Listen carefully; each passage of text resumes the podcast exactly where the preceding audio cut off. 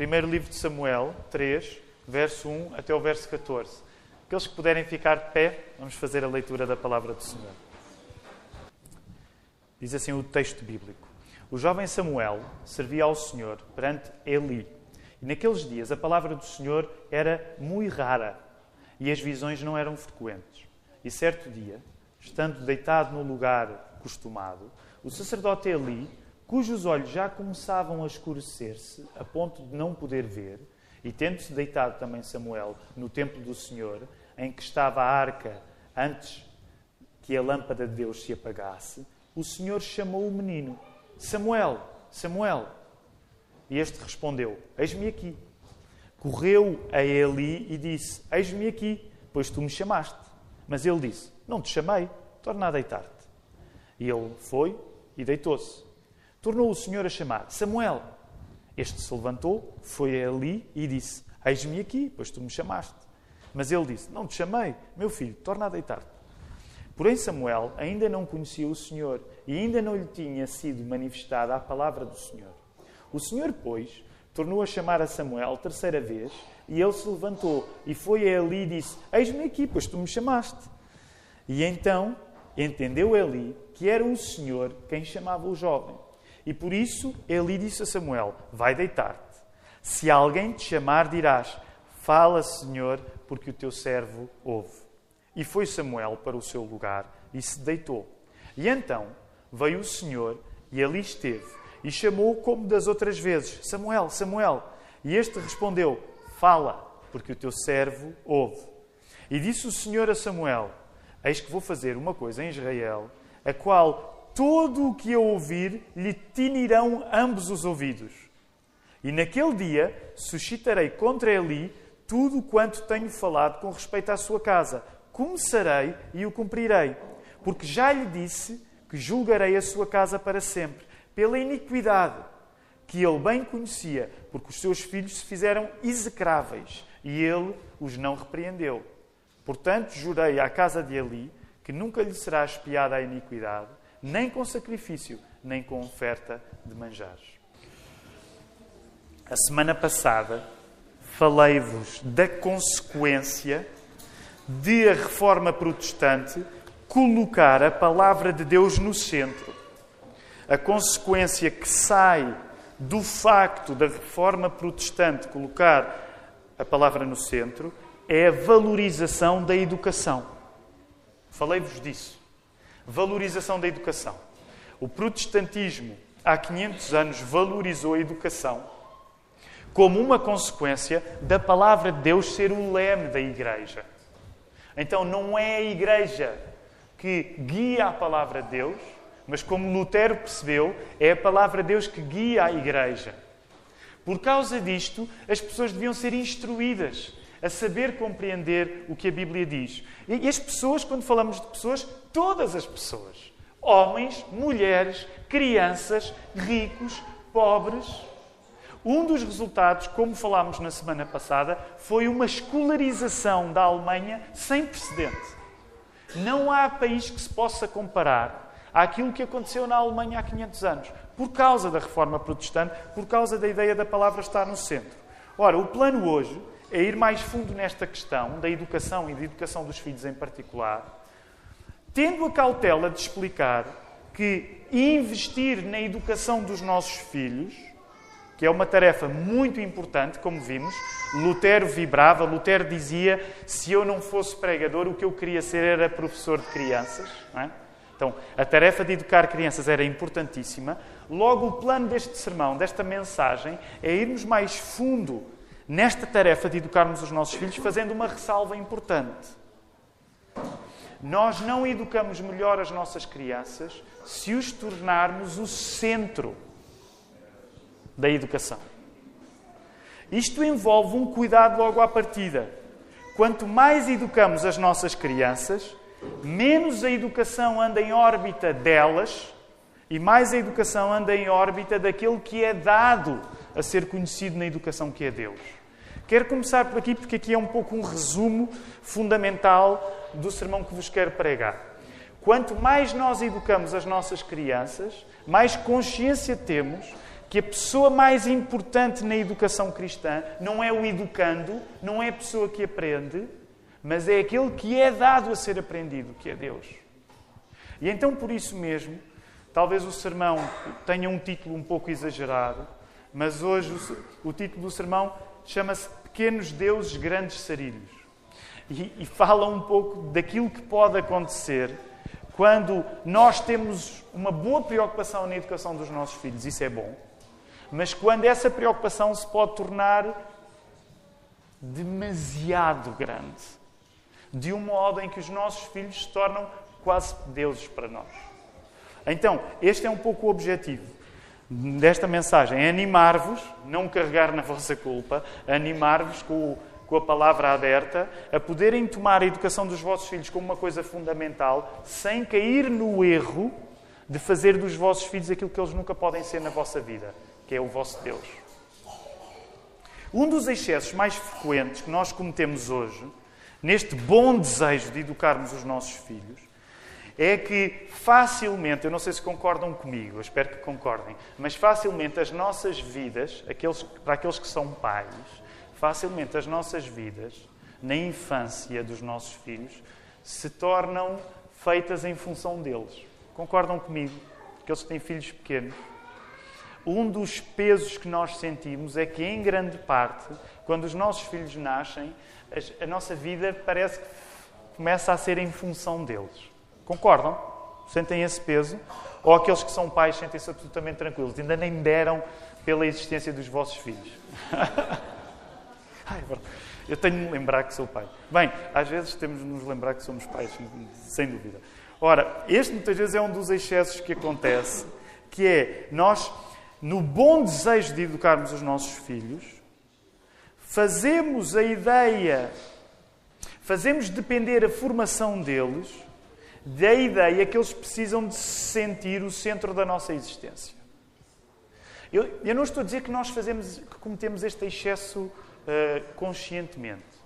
Mas muitas vezes o que acontece é que, na boa preocupação que nós temos de educar os nossos filhos, achamos que nós só os vamos conseguir educar bem se eles se sentirem o centro da nossa existência.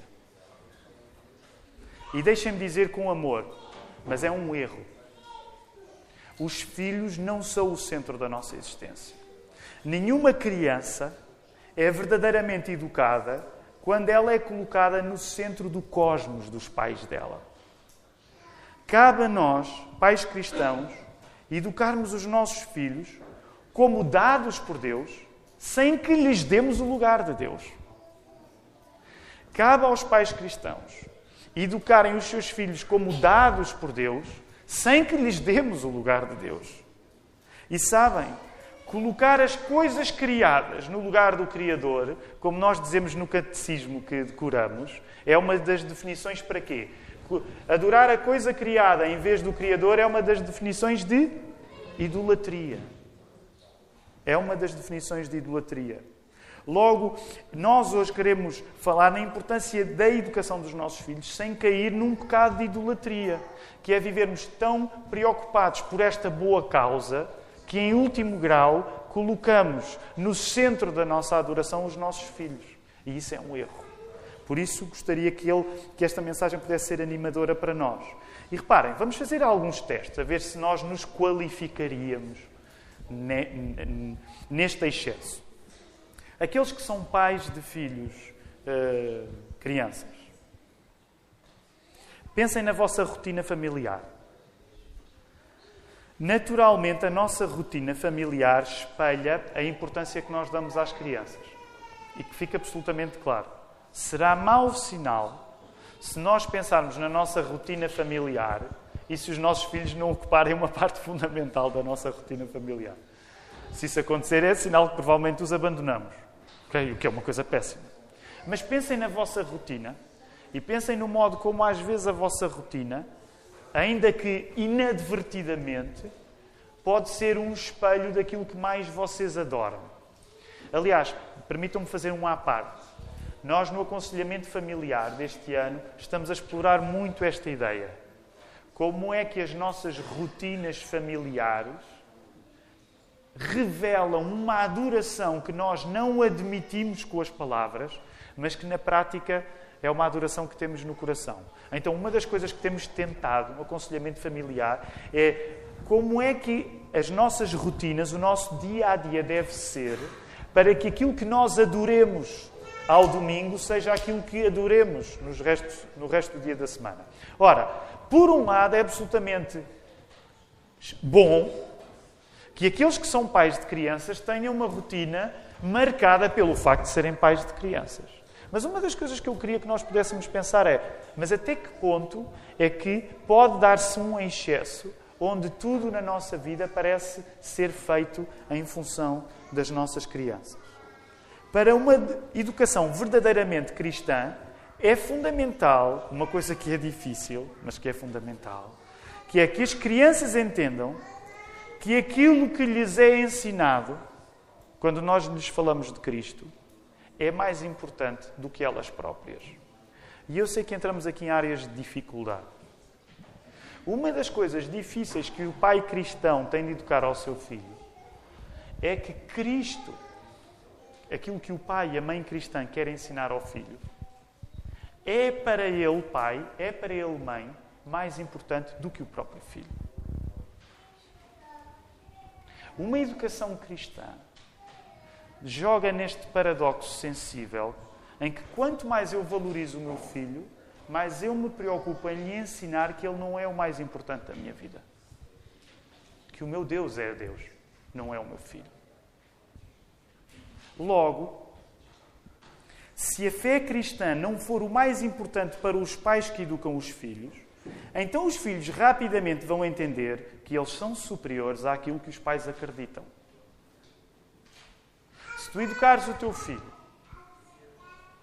num princípio de que ele é a coisa mais importante na tua vida, é óbvio que ele vai perceber que ele vale mais do que o Deus em que tu acreditas. Mesmo que ele não processe isto conscientemente.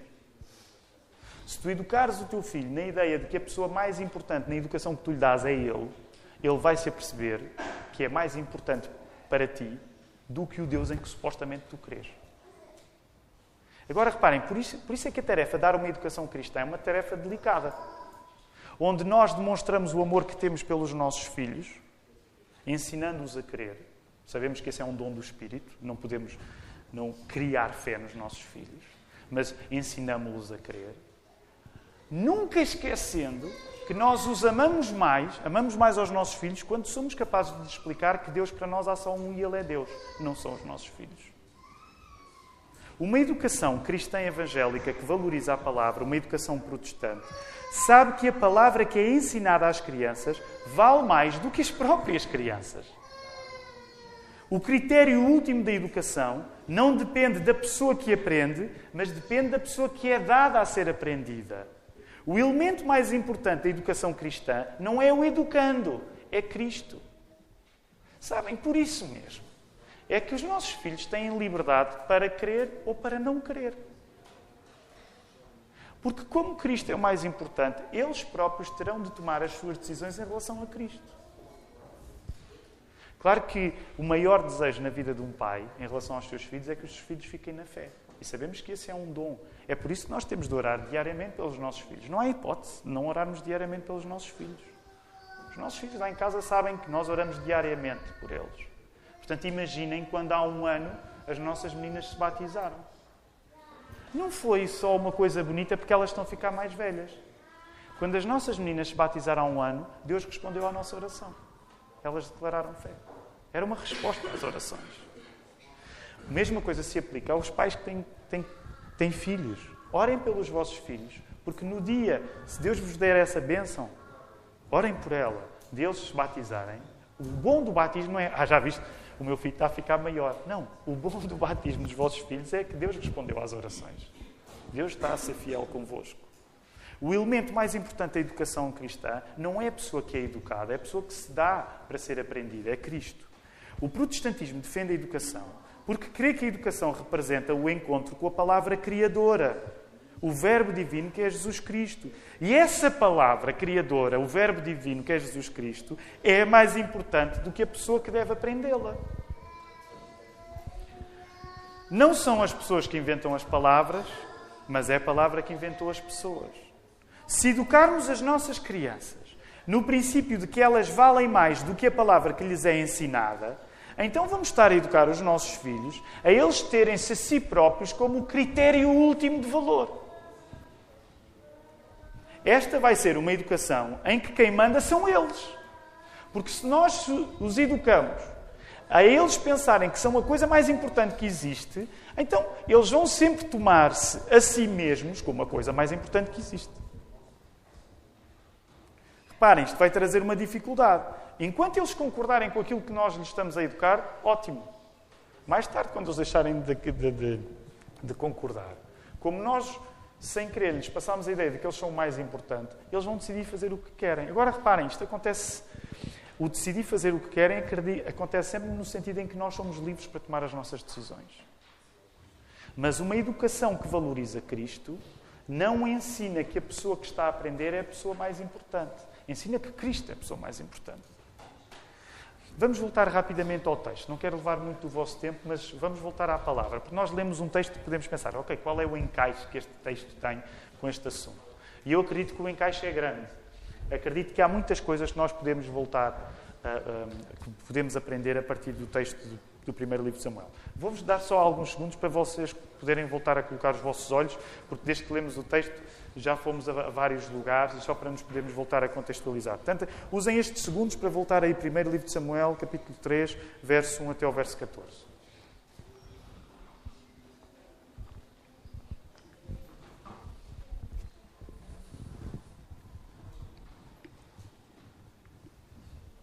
Estamos mais ou menos ambientados, okay? lembramos da história. Esta é uma história bonita, provavelmente aqueles que Aqueles que foram educados numa igreja evangélica, como eu fui, esta era das histórias primeiras que nós aprendíamos, não é? Uh, Samuel, Samuel, é? e, e, depois tem, tem uma certa qualidade de comédia o texto bíblico, não tem? Que é o facto de ali estar a dormir e Samuel ouve, e tem assim, parece, parece, parece uma situação de comédia, em que Samuel ouve e vai ter com Eli, e nós começamos a ler as palavras de Eli, e pelo menos eu, eu, eu li as palavras de Eli, e como já tenho a experiência de ser acordado pelos meus filhos, não é? Consigo imaginar dizer, vai para a cama, por favor. Um, e, e, e, até podemos imaginar ele a dizer assim, um, olha, uh, se alguém te voltar a chamar, diz isto. Diz, oh. E não, ok? Ele percebeu que era Deus mesmo, mas, mas quase conseguimos imaginar. Eu nunca disse isso aos meus filhos à meia da noite, mas, mas se calhar era uma boa coisa para lhes dizer, que era a terceira vez que eles viessem falar comigo, dizer, olha, diz fala que o teu servo ouve e depois Deus vai falar contigo. Agora deixa-me dormir. Se calhar resultaria. Uh, o que é bonito neste texto também, e uh, eu lembro-me, as primeiras memórias que tenho deste texto, é que este texto geralmente era usado para uma moral da história. Que era, estão a ver, Deus até com gente pequenina quer falar. Em grande parte essa era a moral da história. Agora, a ironia é que era secundarizado aquilo que Deus queria falar. E a prova é que a maior parte das vezes, quando nós vamos, voltamos a este texto e lemos a mensagem que Deus queria revelar a Samuel, nós ficamos um bocado desapontados, não é? Porque a ideia de Deus querer falar com Samuel é ótima e essa nós queremos vender. Estão a ver? Deus quer falar com gente pequenina. Mas depois aquilo que Deus quis dizer àquela gente pequenina é uma mensagem um pouco desagradável, porque era uma mensagem que Deus ia castigar Eli. E nós não lemos o texto todo, mas deem só uma vista de olhos entre os versos 15 e o verso 21. Eli recebeu a mensagem. Agora reparem, aquilo que foi maravilhoso para Samuel não foi assim tão fácil de ouvir para Eli. E também por causa disso é que nós às vezes gostamos de, como é que se diz em inglês, cherry picking, não é? Nós gostamos de escolher só as partes agradáveis do texto. Mas uma parte fundamental deste texto, e que eu tenho de partilhar convosco, é que é excelente que Deus chame pessoas pequenas, fantástico. Mas aquilo que Deus tinha para dizer a esta, esta criança pequena era uma coisa um bocado complicada para, para o grande. E, portanto, vale a pena percebemos o contexto. Eu quero, só para dar-vos o contexto e três lições aqui muito importantes, três coisas que quero partilhar convosco. Primeira coisa que quero partilhar convosco tem a ver com uma coisa curiosa e que vem do domingo passado, que é, como mostram os primeiros quatro versos do capítulo 3, até as visões de Deus, que eram raras naquele tempo, são guiadas pelos ouvidos. Já, já, toparam a, a nuance? Até a visão, aquilo que é descrito como visão de Deus, é guiada pelos ouvidos. Na semana passada falámos nisto, quando partilhei convosco, dizendo que os cristãos evangélicos, neste sentido, vão mais pelos ouvidos do que pelos olhos. É por isso que temos casas de oração despidas. Porque para nós a ênfase, quando Deus se revela, não é aquilo que Ele mostra visualmente, mas é aquilo que Ele diz através da Sua palavra. Na Bíblia, até quando Deus se mostra, Ele mostra-se através dos nossos ouvidos e nem tanto através dos nossos olhos. Reparem, a lógica aqui é um pouco esta: Samuel vê Deus porque ouve Deus. Samuel vê Deus, teve uma visão de Deus que na prática não foi uma visão, foi uma audição. A lógica é esta. Aplica esta lógica à tua vida. Tu podes ter os teus olhos cheios de visões. Podes ter visões fantásticas. Se nessas visões tu não ouves a palavra de Deus, esquece. A lógica da Bíblia nisso é muito irredutível. Tu podes ver 30 por uma linha. Mas se nesse 30 por uma linha tu não ouves o que a palavra de Deus te diz, então esquece. Porque a lógica da Bíblia é uma lógica que, quando a visão existe, ela existe em função de tu ouvires a palavra de Deus. Por isso é que nós não queremos estabelecer uma dicotomia entre Deus se revelar e lermos a Bíblia. Porque não há dicotomia nisso. Deus revela-se através da palavra. Porque é esse o padrão que nós temos do Velho Testamento até ao Novo Testamento. Portanto, quando eu vejo coisas novas acerca de Deus, é sinal de que eu ouvi o que Ele tinha para dizer. Por isso mesmo, e mais à frente, veja aí no verso 11, tem uma expressão tão bonita. Disse o Senhor a Samuel: Eis que vou fazer uma coisa em Israel, a qual todo o que ouvir lhe tinirão ambos os ouvidos. Vão ficar com os ouvidos a tinir. Né? A figura do sino o sino interno dos nossos ouvidos vai ficar a tilintar, vai ficar a tinir. Esta é a primeira ideia. Até as visões de Deus são guiadas pelos ouvidos. Segunda ideia. A ação de Deus neste episódio, neste episódio, a ação de Deus é corrigir quem não corrige. Já pensaram nisto? É aquela parte menos agradável no texto. Porque aquilo que Deus ia fazer, que ia deixar os ouvidos das pessoas a tinir, era corrigir quem não corrige. A visão falada que Deus revelou a Samuel é que, como diz o verso 13, Deus vai julgar a família de Eli, a casa de Eli. Por Eli não ter repreendido o pecado dos seus filhos. Como é que se chamavam os filhos de Eli? Ofni e Fineias. Rapidamente, recuem, por favor, ao capítulo 2. No capítulo 2, entre os versos 12 e 17, é-nos dito que os filhos de Eli, que eram sacerdotes como Eli era sacerdote, não tratavam as ofertas para Deus com respeito. E mais grave, ou mais grave ou tão grave ainda, que sim, não há aqui graus de gravidade.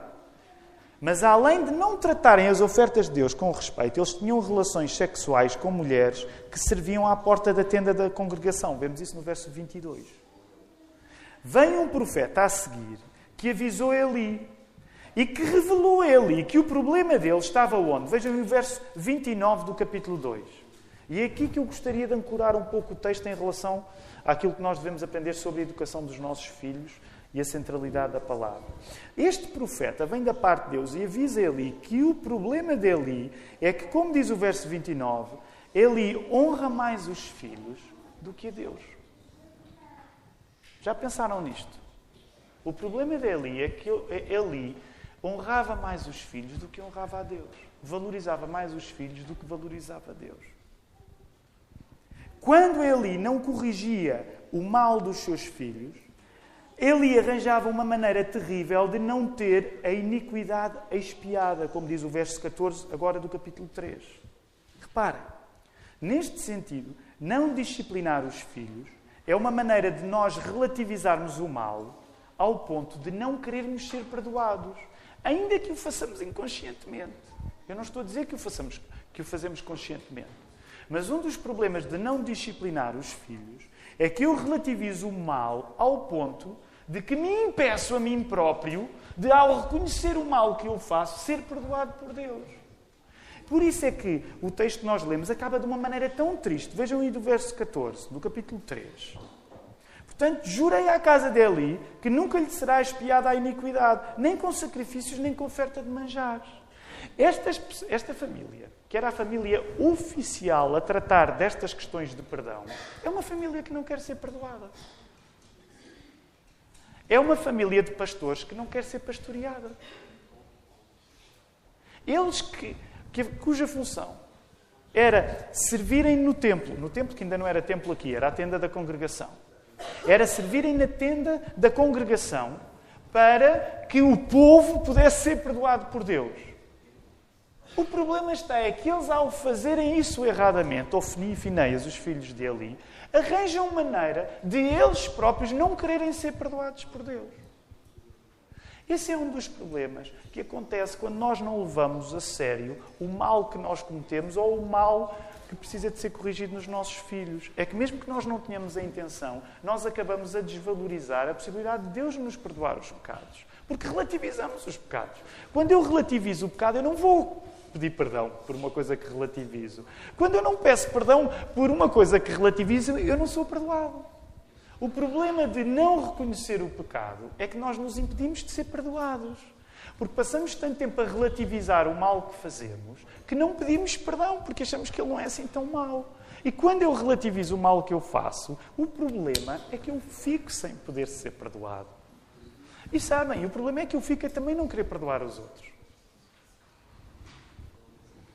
Volta e meia nós ouvimos histórias que afinam por esta lógica da história de Eli e dos seus filhos. E deixem-me dar assim uma espécie de exemplo. Volta e meia ouvimos histórias assim. Há um pai que tem uma convicção religiosa, tem uma convicção acerca de Deus. Até que tem um filho cujo comportamento o leva a mudar as convicções que ele tem acerca de Deus.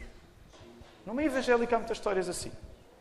Ah, eu era um pastor muito conservador, mas depois tive um filho que teve um problema e eu deixei de ser conservador por causa disso. Queridos irmãos, eu, eu quero dizer-vos de coração nas mãos: os meus filhos são muito novos, eu não sei aquilo que eles vão trazer à minha vida. E portanto eu sei que em relação a pastores mais experientes, a mim me falta experiência.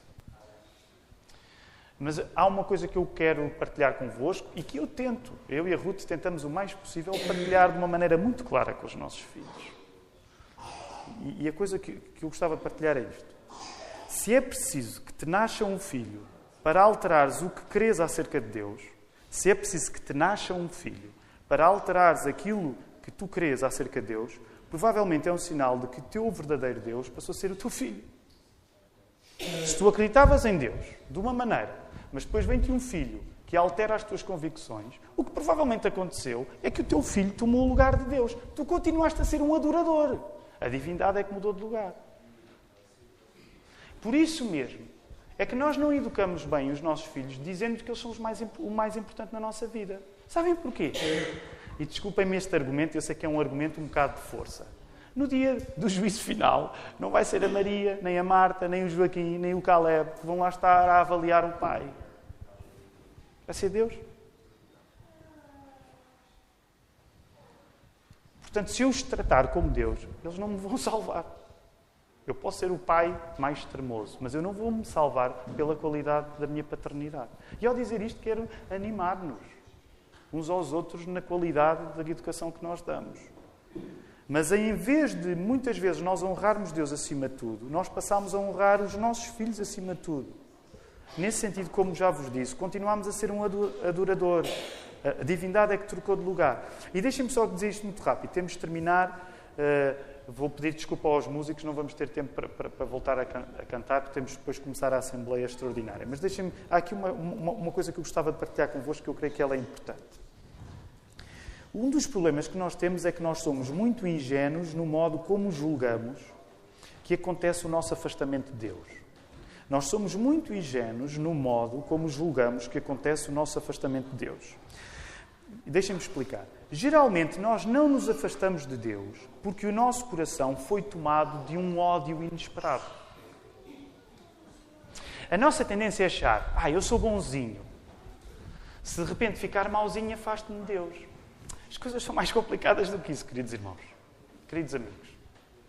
Geralmente tu não te afastas de Deus porque apareceu um ódio terrível na tua vida. Porque tu tens vontade de odiar pessoas geralmente tu afasta- afastas-te de Deus, não porque apareceu um ódio novo na tua vida, mas geralmente tu afastas-te de Deus porque apareceu um amor novo na tua vida que substituiu o lugar de Deus. A idolatria na, na- na nossa vida não começa com um desejo de. Eu dou sempre este exemplo, não me ocorre. A idolatria na nossa vida não acontece com o desejo de ir para a Serra de Sintra fazer sacrifícios animais. Tenho de ir, tenho de ir, tenho de arranjar. Olha, é gata, é já a gata hoje. Não acontece assim. ok? Nós não nos afastamos de Deus dessa maneira. Nós geralmente afastamos-nos de Deus não porque um sentimento negativo de repente tomou conta de nós. Isso pode acontecer. Eu não estou a dizer que isso não acontece. Mas geralmente nós não nos afastamos de Deus por causa disso. Nós afastamos de Deus porque há um novo amor na nossa vida que tomou o amor que nós devíamos apenas a Deus. Por isso mesmo é que geralmente as pessoas se afastam de Deus por uma paixão nova. Por um filho que toma no nosso coração o lugar de Deus. Reparem, o que Deus nos está a ensinar neste texto é: olha, se Eli, que era sacerdote e que vivia para cuidar do meu relacionamento com o povo, honrou mais os filhos dele do que eu, que era o patrão dele, não julgues que isso não possa acontecer contigo. Tu podes, na melhor das tuas boas vontades, sem querer colocares os teus filhos no lugar de Deus. E arranjas uma maneira de não poderes confessar esse pecado e não poderes ser perdoado com ele. Agora deixem-me dizer que a solução está no contraste. Por isso é que Samuel aparece nessa história como um contraste. Reparem o que diz aí, primeiro livro de Samuel 2,26. Ele crescia em estatura em favor do Senhor e dos homens. O que é que nós pedimos quando apresentamos as nossas crianças? Aquilo que é dito em Lucas 2, à semelhança do que aconteceu com o primeiro livro de Samuel, que o Senhor Jesus crescia em sabedoria, estatura e graça.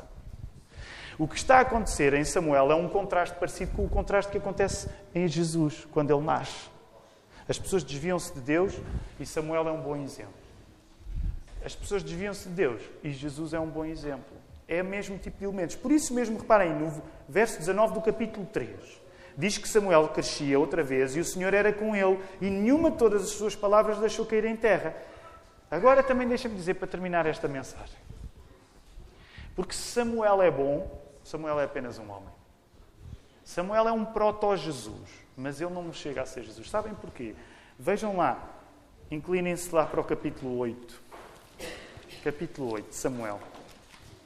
Capítulo 8. Olhem a coisa triste. Nós homens não conseguimos. Nós homens não conseguimos. Olhem aí capítulo 8, verso 3. Está a falar dos filhos de Samuel. Porém, os seus filhos não andaram pelo caminho dele. Antes se inclinaram à avareza e aceitaram subornos e perverteram o direito. Olhem lá, tão triste. Aconteceu o mesmo com os filhos de Samuel. Aconteceu o mesmo com os filhos de Samuel. Por isso é que a nossa salvação não é Samuel, é Jesus. E por isso é que eu gostaria de terminar falando de que o exemplo para a tua relação com os teus filhos na educação que dá, que tu dás, tem de ser o exemplo de Deus Pai com Deus Filho que te chega através do Espírito Santo. O exemplo não pode ser nenhum homem. Claro que nós queremos aprender uns com os outros. Dentro da igreja, bons exemplos uns com os outros. Mas o teu exemplo último para que tu dês uma educação cristã aos teus filhos tem de ser Cristo. A relação que existe entre Deus Pai e Deus Filho e que chega através do Espírito Santo. Agora reparem, e eu quero terminar animando-vos numa conversa que eu sei que pode ser pesada, porque a tendência será pensar: Epá, será que eu estou a idolatrar os meus filhos? E nós saímos daqui carregados. E, e é, essa não é a minha função. A minha função é pregar o Evangelho de Jesus e dar-vos esperança, porque Jesus resolveu o problema. O sucesso da educação cristã não depende de ti enquanto pai, o sucesso da educação cristã não depende de ti enquanto mãe, nem de ti enquanto filho, nem de ti enquanto filha. O sucesso da educação cristã depende de Cristo, o que significa que, acredita, tu vais cometer muitos erros. Eu, eu e a Ruth temos cometido muitos erros. Mas percebem a liberdade que nós temos por Cristo ser o mais importante. Apesar dos meus erros, o sucesso de Cristo é maior do que os meus erros. Porque a solução está em Cristo, os nossos erros não conseguem anular os sucessos de Jesus. Que nós vamos cometer as neiras? Vamos. Que nós vamos cometer erros? Vamos. Aliás, à medida que os nossos filhos mais velhos forem crescendo, nós até temos medo de lhes perguntar o que é que eles acham sobre a educação que nós lhes estamos a dar. Essa é uma pergunta que nós ainda não usamos muito lá em casa. Claro que vamos usar quando eles tiverem 40 e tal, 50 anos, vamos, vamos perguntar-lhes isso. Mas reparem, porque a solução está em Cristo, os nossos erros não conseguem anular os sucessos de Jesus. A educação cristã imperfeita que nós damos aos nossos filhos vai ter a graça suficiente para lhes transmitirmos que o mais importante para eles é eles tornarem-se adoradores de Deus, que é Pai, Filho e Espírito Santo. É esse o standard último em que nós vamos ser julgados enquanto pais e educadores. Tu Tu conseguiste transmitir ao teu... O teu filho consegue sentir que o mais importante na tua vida é Deus? Isso é a educação. Isso é a base da educação. Por isso mesmo, Provérbios diz que o temor do Senhor é o princípio da sabedoria. Os teus filhos conseguem sentir que a fé para ti é mais do que um código moral, é mais do que uma lei, é a tua paixão. E aí eu reconheço, um dos meus problemas a transmitir aos meus filhos é que eu sou bom a transmitir-lhe regras nem sempre sou tão eficaz a transmitir-lhes paixão. E nós somos chamados a, a, disciplinar os nossos filhos, a corrigir os nossos filhos, mas não se esqueçam: a base dessa disciplina e dessa correção não é a lei, é a graça, é a paixão que nós temos por Jesus. Que o Senhor nos ajude a sermos testemunhas eficazes aos nossos filhos de que vale a pena educá-los, porque Jesus é a melhor coisa na nossa vida. Vamos ficar em pé, vamos orar.